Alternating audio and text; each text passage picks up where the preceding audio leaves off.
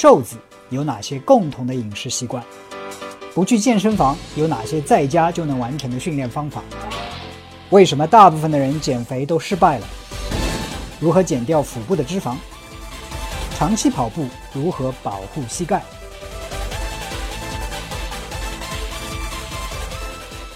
健身房的身体成分测试仪准确可靠吗？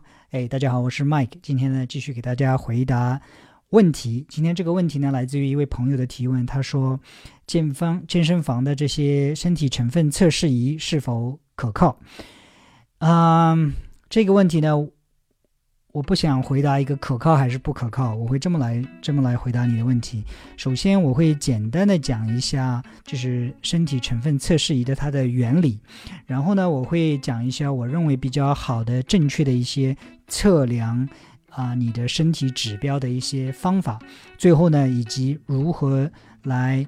依据这些方法来判断你是否离你自己的体能目标越来越近还是越来越远，所以分三个部分，啊，应该不会太长的时间，大概五到六分钟左右，啊，首先一点，健身房的这些体身体成分测试仪它的原理是什么？那现在呢，就是很多人越来越开始科学的健身，啊，需要制定一个目标。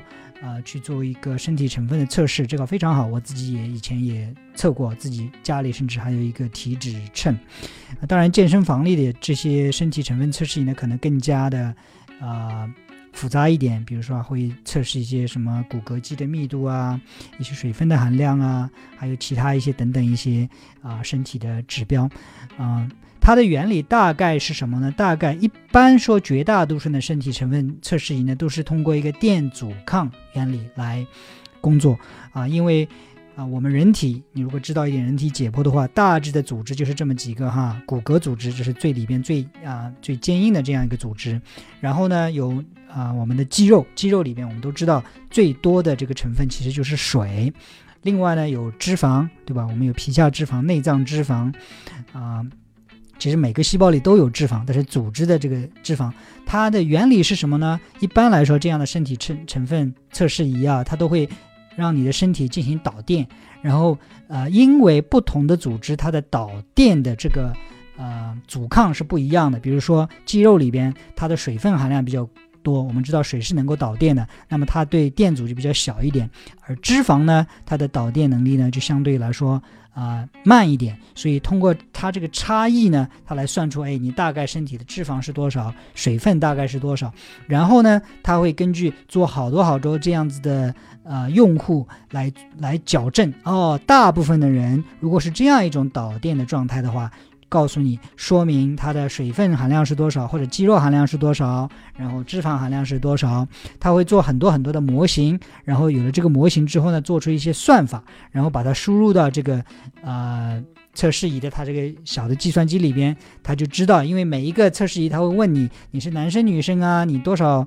啊，身高多少啊，对吧？然后会测量体重啊，然后你年龄多少啊，你自己运动习惯怎么样啊？所以他会采取那些啊问你这些知识，然后有了这些数据之后，再加上他这个电阻抗的，他这个导电的结果，然后跟你根据他的模型分析出来，给出来说，哈，比如说 Mike，你你的啊身体的这个体脂率呢是百分之十二，你的肌肉含量呢是百分之四十八，等等等等，是这样给说，所以并不是说完全。百分之一百的是根据你真的测了你的这个，给你人称一称你的肌肉拿出来称一下到底是多少，所以它是根据算出来的。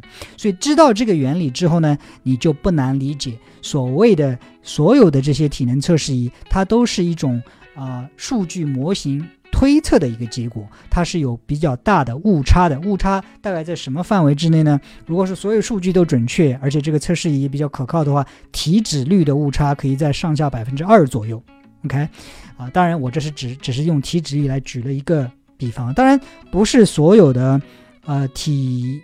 质测试仪它都是一样，它根据它的这个数据模型的复杂程度，根据导电的时候它的这个导电途径不一样。最简单的体脂秤你站上去就 OK，健身房里的比较复杂一点，还有你手握啊，还有其他一些方法，它导电的这个途径多一点，可能模型更加复杂一点，推算的可能更加精确一点。但是不管怎样，它不是直接测量的你人的绝对的这个身体成分，而是一个数据模型推测的结果，精确度可能有上下，但是。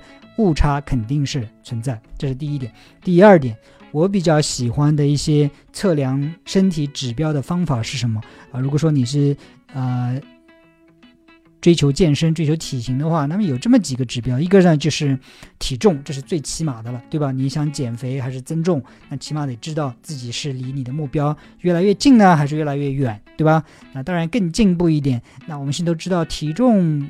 不是王道，体脂比才是这个金标准，对吧？体脂比我们最重要的就是，别人一看你不是看到你的，呃体重，而是看到你胖还是瘦，而是看到你的这个体态到底这个这个身体成分到底好不好。所以体啊体脂秤呢是比较流行的一个。啊，测量的方法，我自己也用体脂秤。我们公司里极客运动 APP 里面也有卖这个体脂秤，有的时候经常做活动还促销这些体脂秤，是一个不错的、简单的在家里衡量你自己身体指标的一个方法。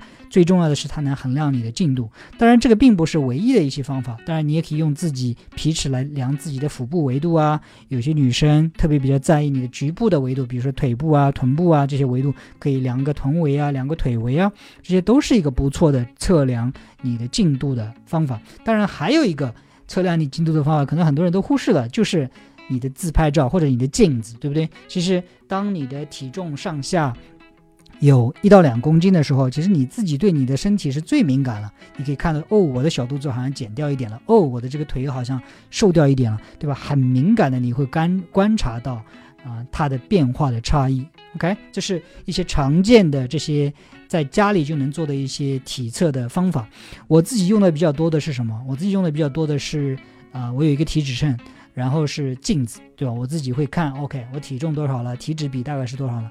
然后镜子会告诉我，啊，你我最近是不是饮食又控制的不好啦？肚子上肥肉多一点点啦，或者是说肌肉维度降太多太多了，OK。所以我自己用的比较多的是体脂秤还有镜子这两个方法。最后呢，我想讲一下，就是怎样来啊比较。好的，用这些测量方法来指导自己的健身的这样一个进程，因为我提倡用去去用这些体脂秤，而且我提倡你经常去用这些体脂秤。我倒不是说说哦，但是有一点，这些所有的测量方法它都会有误差。首先重要的一点就是我们必须尽尽量减少测量的误差。那什么意思？比如说你吃饭前跟吃饭后，喝水前跟喝饭呃喝水后。上厕所前跟上厕所后，你穿的衣服的多少，对吧？你是早上称还是晚上称，对你的身体成分的影响非常非常大。女生还有一个非常特殊的一点，就生理期，对吧？你在啊生理期前期还是在生理期刚过，你的体重、你的身体成分的变化它是不一样的。所以我希望你多去称一称，这样你特别是称个两三个月之后，甚至天天称，甚至早晚称，这样我倒不是说哦我又瘦了怎样。很感到很高兴，而是去了解自己的身体啊！我吃吃了很多盐，盐分比较多的食物之后，你发现哦，我怎么多多了一斤呢？因为你盐多了，你自己水流储留水分了，或者是女生来生理期之前，哎呀，我怎么又重了？很苦恼，我是不是又减肥失败了？No，因为你生理期快来了，你的那些水呀，啊，那些血液的储留啊，马上即将排出体外，所以你身。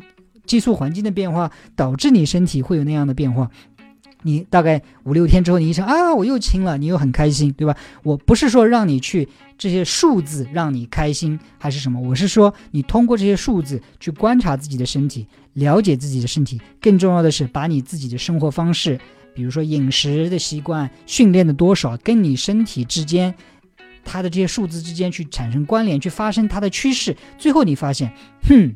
我只要在生理期前，我的身体就会重个一斤，OK 啊，你知道了。或者是说我如果多吃了啊几顿火锅之后，我的身体就会重那么半斤，你就知道了。那你下次你想减重的话，你就少吃一点嘛。或者是说吃火锅的时候尽量选取多吃一点蔬菜嘛，对不对？所以等等等等这些，所以啊不要通过让体脂测量仪了让你悲哀，让你开心，没什么悲哀，没什么开心，只是一个数字而已。而是这些测量仪只是一个数字，供你参考，为你的训练、为你的饮食做啊做出调整，提出参考意见。那最后可能有些人问啊，我什么样一个减脂速度才是比较好的一个减脂进度呢？对于女生来说，如果你能一个星期减掉零点五甚至零点二五斤的重量。那已经很不错的一个进度，或者是体脂比的话，你一个星期能减掉百分之零点五的话，已经非非常快的一个非常好的一个进度。但是最重要的就是说，你要用同样一啊一台仪器，同样一种测量方法，在同样一种时间，对吧？啊，去测量，这样你的数据才有可比性，你得出来的这些结论对你身体的了解才会更加的准确。OK，所以。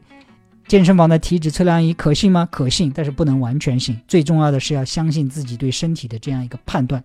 OK，啊，今天这个问题呢就回答到这里啊。如果说你想跟我一起运训练的话，记得下载我们的极客运动 APP。如果这是你第一次啊收看收听我的节目，记得订阅我的节目，这样你就能在节目受到更新的时候第一时间啊得到更新。好的，今天的节目呢，我们就做到这里，我们下一次再见。